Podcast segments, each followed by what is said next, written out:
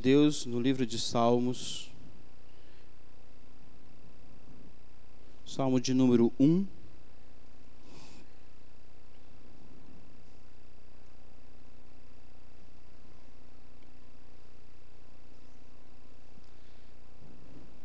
Salmos de número 1.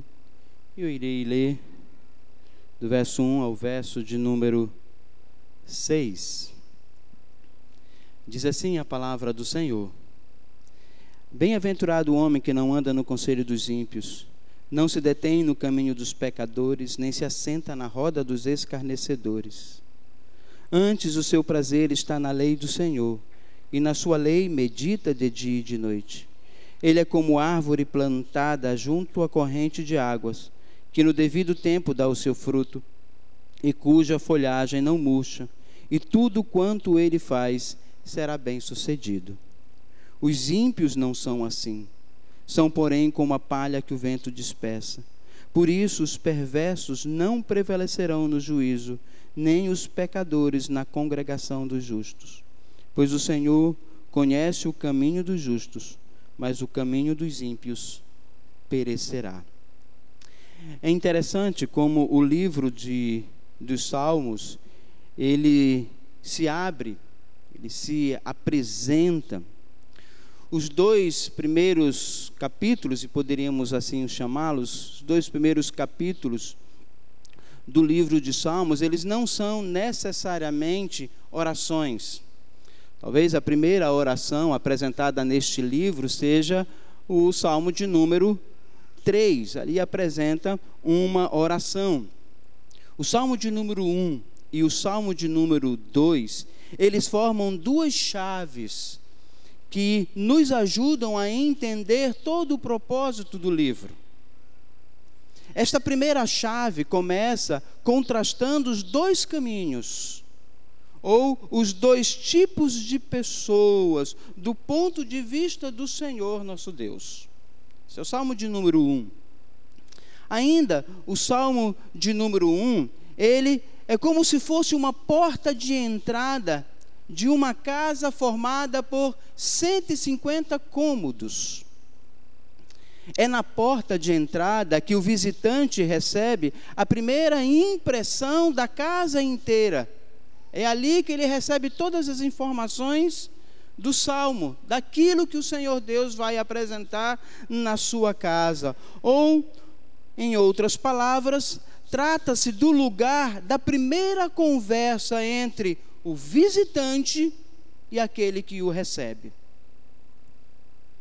Dependendo deste diálogo do visitante que está conhecendo aquela casa majestosa e magnífica, dependendo deste diálogo, o visitante ele vai entrar de vez naquela casa ou voltar para trás, pois o caminho no qual aquela casa apresenta não seria o caminho do desejo do seu coração.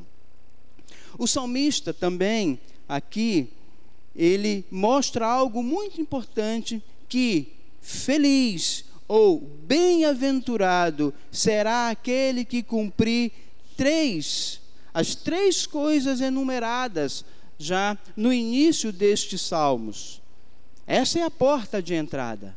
Aqueles que entrarem e se submeterem a estes três caminhos, a estas três vontades do Senhor da casa, este será feliz. E quais são essas essas três vontades apresentadas aqui neste, nestes salmos são: não anda no conselho do ímpio, este é feliz, este é bem-aventurado. Aquele que não anda no conselho dos ímpios, não se detém no caminho dos pecadores, nem se assenta na roda dos escarnecedores. Esse é o padrão daqueles que desejam entrar.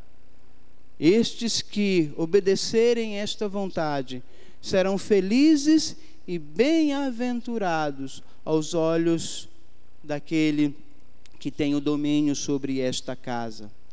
E é interessante aqui, dentro destes salmos, ainda, nessa introdução, estes verbos que o salmista nos apresenta, na verdade ele está no passado e isso nos dá um sentido mais profundo à frase.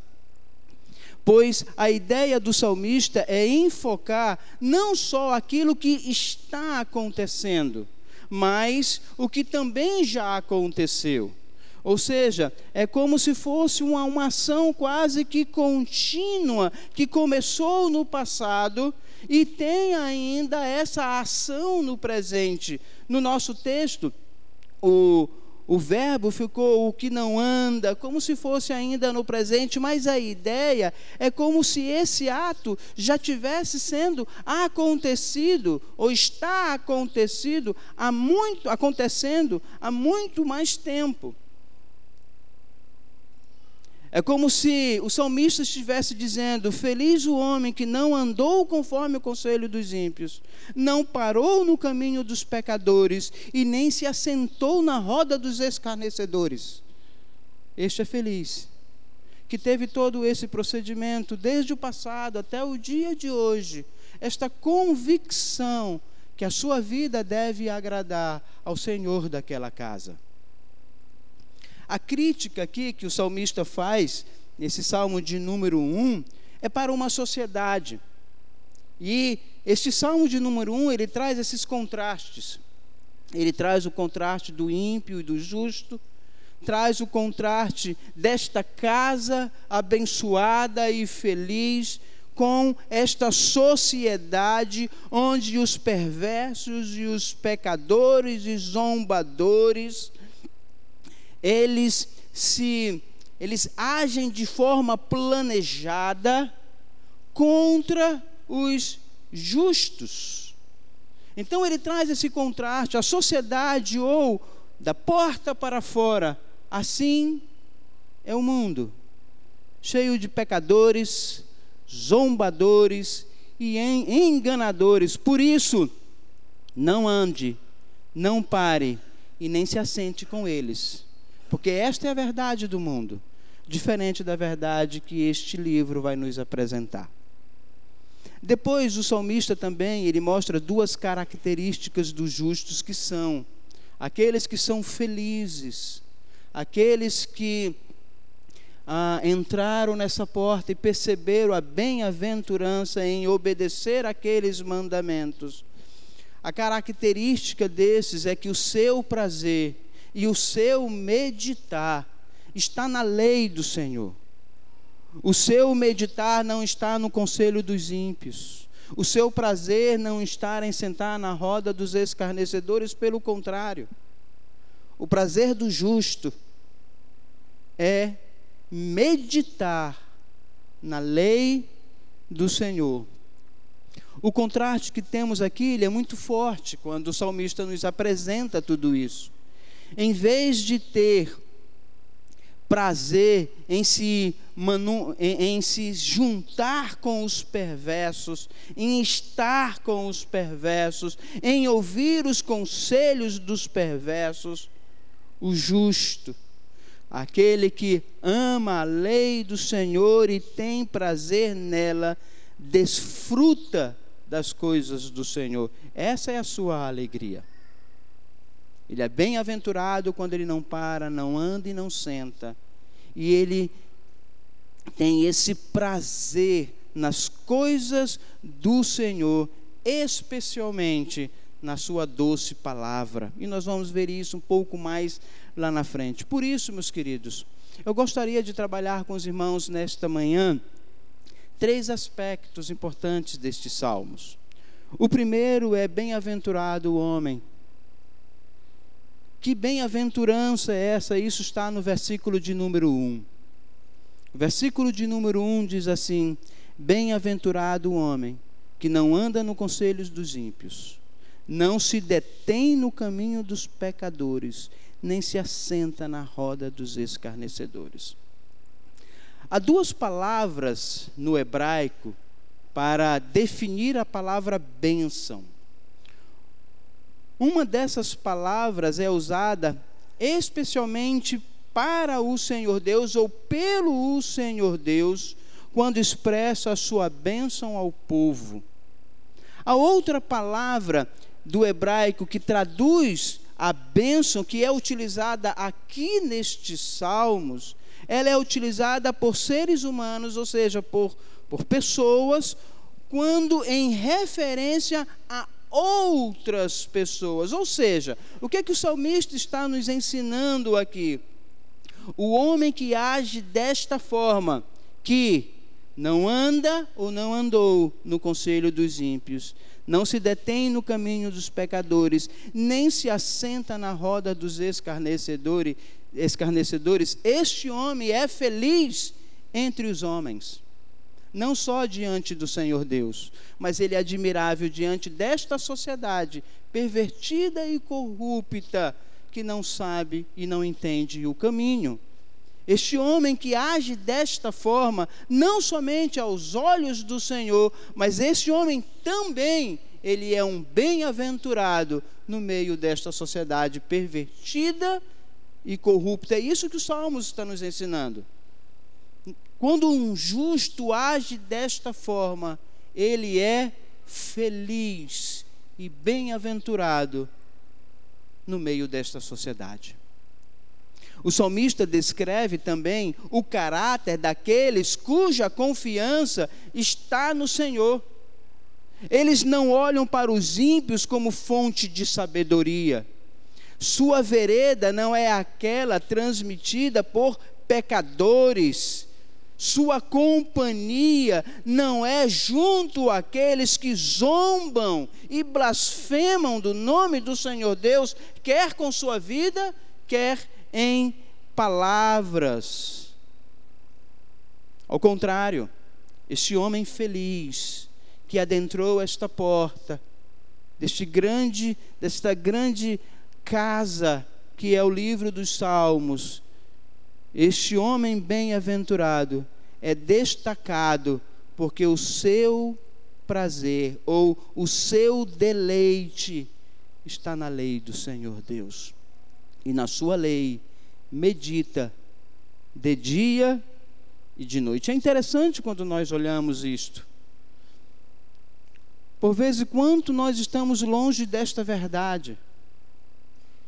Quanto nós estamos longe da vontade do Senhor Deus para que sejamos homens e mulheres felizes no meio de uma sociedade pervertida e corrupta, não se associando não andando, não ouvindo, pelo contrário, se deleitando na lei do Senhor, dia e noite. Este é o homem feliz, descrito por estes salmos. A instrução divina, ela forma a base da conduta do homem justo e piedoso. A lei do Senhor Deus, ela que nos conduz a esta bem-aventurança. Por isso nos alegramos nela, nos deleitamos nela e temos prazer nela. Em segundo lugar, as consequências desse homem que tem prazer na lei do Senhor.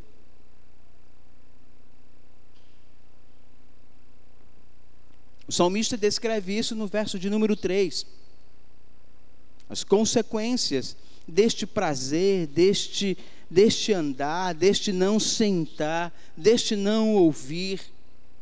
As consequências são descritas no verso de número 3, quando ele diz assim: Ele é como árvore plantada, ele quem? O justo, o bem-aventurado, aquele que ama a lei do Senhor e tem prazer nela. Esta pessoa é como uma árvore plantada junto à corrente de águas que no devido tempo dá o seu fruto, e cuja folhagem não murcha, e tudo quanto ele faz será bem sucedido.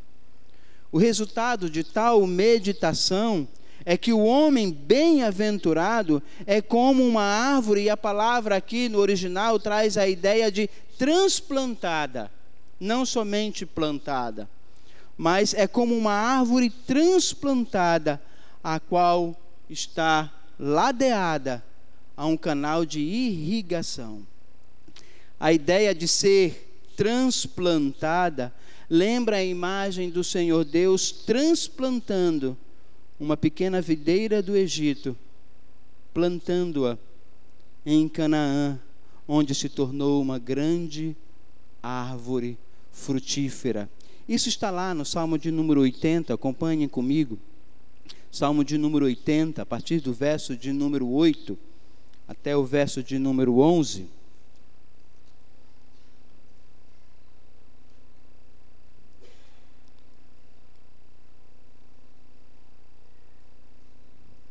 Salmo de número 80, do verso 8 até o verso de número 11.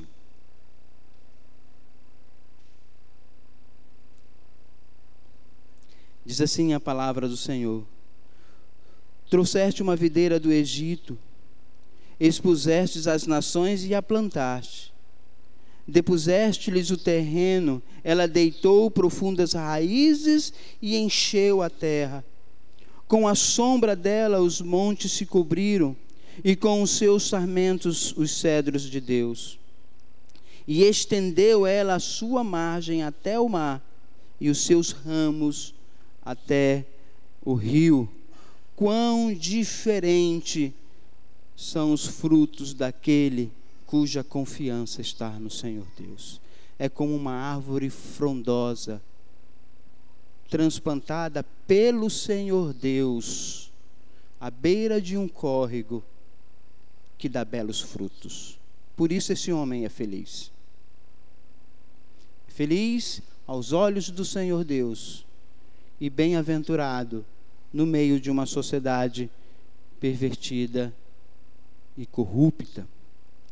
Em terceiro e último lugar, o salmista agora mostra o contraste daqueles que não obedecem, daqueles que não têm prazer, daqueles que não foram transplantados pelo Senhor à beira de um córrego, cujo rio é Cristo, e nós vamos trabalhar isso um pouco mais lá na frente na nossa aplicação.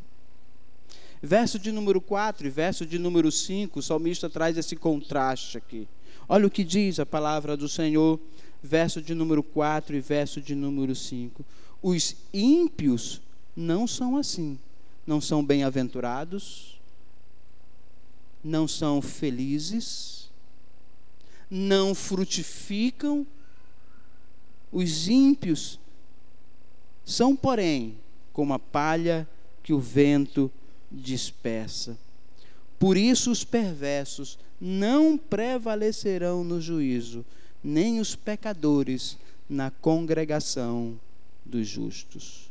Os ímpios, aqueles que não amam a lei do Senhor, aqueles que inclinam seu ouvido a pecadores, aqueles que têm mais prazer em estar na roda dos escarnecedores.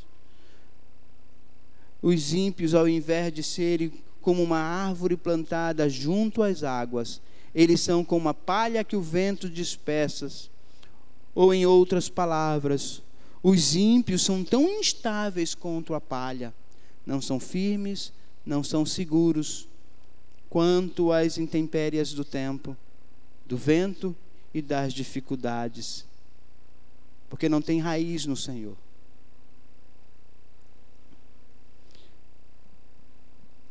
Os ímpios, eles não têm fruto, são como uma palha que o vento leva para tal qualquer lugar. Tais pessoas não serão capazes de manter sua posição diante do tribunal do Senhor nosso Deus.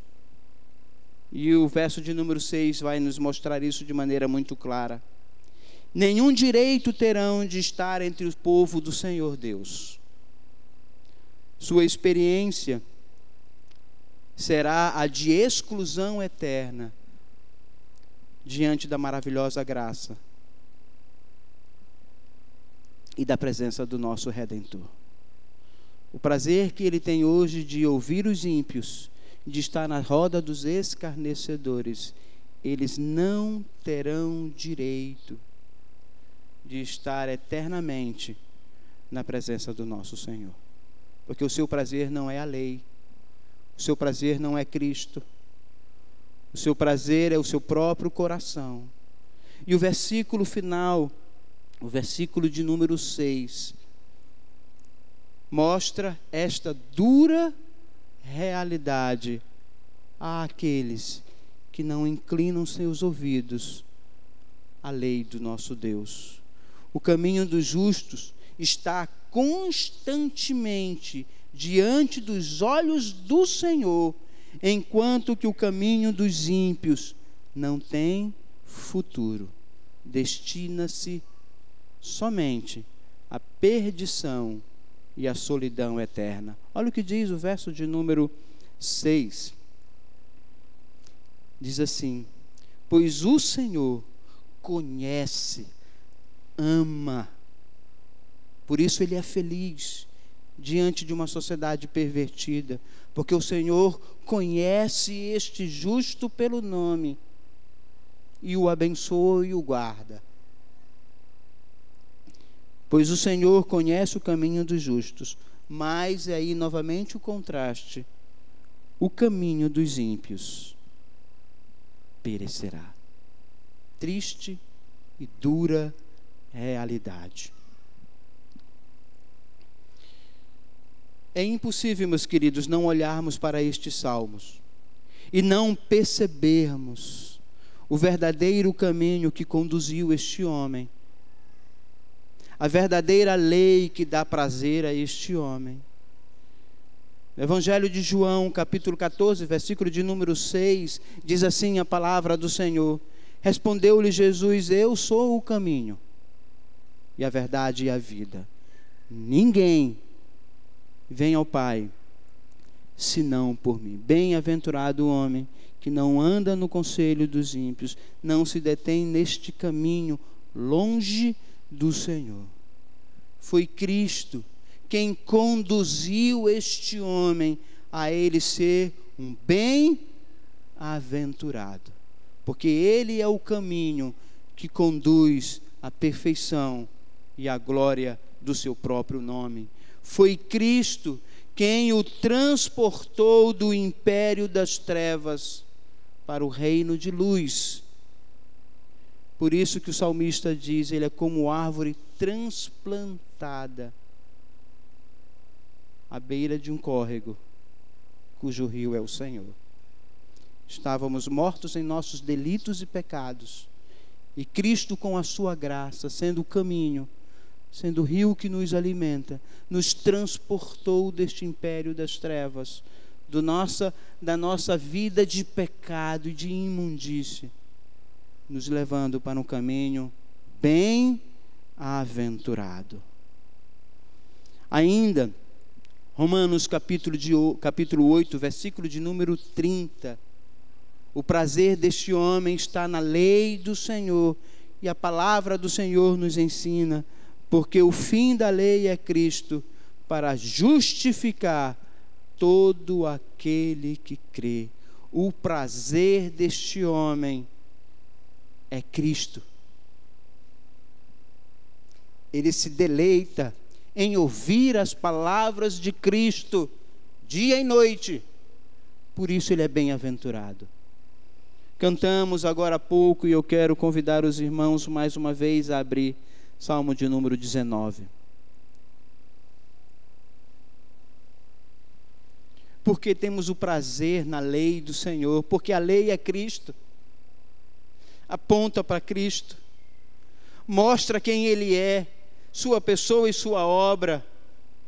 Não há prazer maior na vida de um justo do que meditar neste Cristo, nesta lei que nos regenera, nos perdoa, e nos salva. Olha o que diz o Salmo de número 19, a partir do verso de número 7. A lei do Senhor é perfeita, Cristo é perfeito. Por isso ele nos restaura a alma. O testemunho do Senhor é fiel.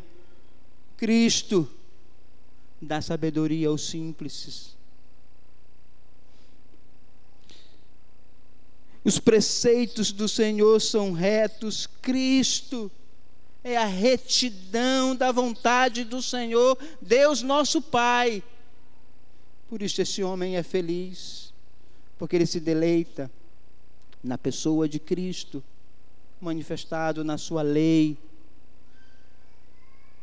Os mandamentos do Senhor são puros. É Cristo novamente, puro, sem pecado, que ilumina os nossos olhos para contemplar a maravilhosa graça que está sobre nós. O temor do Senhor é límpido e permanece para sempre, e os juízos do Senhor são verdadeiros e todos igualmente justos. São mais desejáveis do que o ouro, por isso o deleite e o prazer daquele homem, ou do homem justo, que não se inclina a este mundo perverso, não para para ouvir as asneiras deste mundo pecaminoso e depravado. Pelo contrário, Cristo ele é mais desejável do que ouro, do que o mundo nos oferece, e são mais doces do que qualquer palavra que este mundo pode nos dar. É Cristo. Por isso, meus queridos, concluindo, em Cristo é que nós encontramos a verdadeira felicidade. É em Cristo que somos bem-aventurados no meio de uma sociedade pervertida e corrupta. Note e perceba aí, como eu disse, os Salmos, ele se abre numa porta para uma casa de 150 cômodos. Os dois primeiros salmos manifesta esta vontade. Perceba como começa o Salmo 1 e como termina o Salmo de número 2. Como é feliz aquele que tem prazer na lei ou tem prazer em Cristo. Este é feliz. Salmo de número 1. E como são felizes os que em Cristo se refugiam. Nossa felicidade não está neste mundo. Somos peregrinos aqui. O nosso prazer está na lei do Senhor. E nesta lei devemos meditar que é Cristo dia e noite e ter prazer nela. Que essa seja uma verdade na nossa vida. Não olhemos para este mundo. Este mundo não tem nada que nos aproveita, nenhum conselho que possa nos dar, nenhum prazer maior do que Cristo. Feliz o homem, ou bem-aventurado o homem que não andou no conselho dos ímpios, não se deteve no caminho dos pecadores, nem se assentou na roda dos escarnecedores. Antes, o seu prazer está na lei, está em Cristo. E em Cristo medita de dia e de noite. Oremos, meus irmãos. Desde já, faça sua oração em silêncio. Quero convidar o conselho e os presbíteros aqui presentes para estar aqui à frente, aqui em cima, que logo em seguida nós também iremos receber alguns irmãos por batismo e profissão de fé, outros por jurisdição, todos os presbíteros aqui presentes. Moacir Aringe é presbítero, favor. Pedir ao reverendo Alfredo que ore, encerrando esse momento de ouvir a doce palavra do Senhor e também manifestar a graça nos nossos no batismo. Senhor Deus e Pai, te louvamos pela tua palavra. Te louvamos porque somos como árvore plantada não por nós mesmos, mas pela obra de Cristo em nós. Aquele que proporcionou na cruz do Calvário o privilégio de vivermos esta realidade tão importante, tão bela na nossa vida. Por isso, ó Pai, pedimos para que o Senhor nos preserve neste caminho, o Senhor nos preserve fiéis à tua palavra, e ainda, ó Deus, que o mundo venha nos rejeitar, hostilizar, nos atacar, ainda que pessoas que não têm compromisso com a tua palavra venham nos difamar, que estejamos firmes nesta palavra e que o Espírito de Cristo nos ajude a entendê-la e a vivê-la para a tua glória, meu Senhor. Esse é o nosso desejo. Muito obrigado, ó Pai, por tudo que até aqui foi feito, quando nós ouvimos a tua palavra, ouvimos a tua voz, também numa posição dialogal, nós cantamos e oramos em resposta à tua palavra que foi lida. Agora, Senhor, quando teremos a aplicação do sacramento do batismo, e teremos também aqui, ó Deus, votos e juramentos solenes que fazem parte do culto, que tudo isto seja para a glória de Cristo. Este é o nosso desejo. No nome de quem nós oramos. Amém.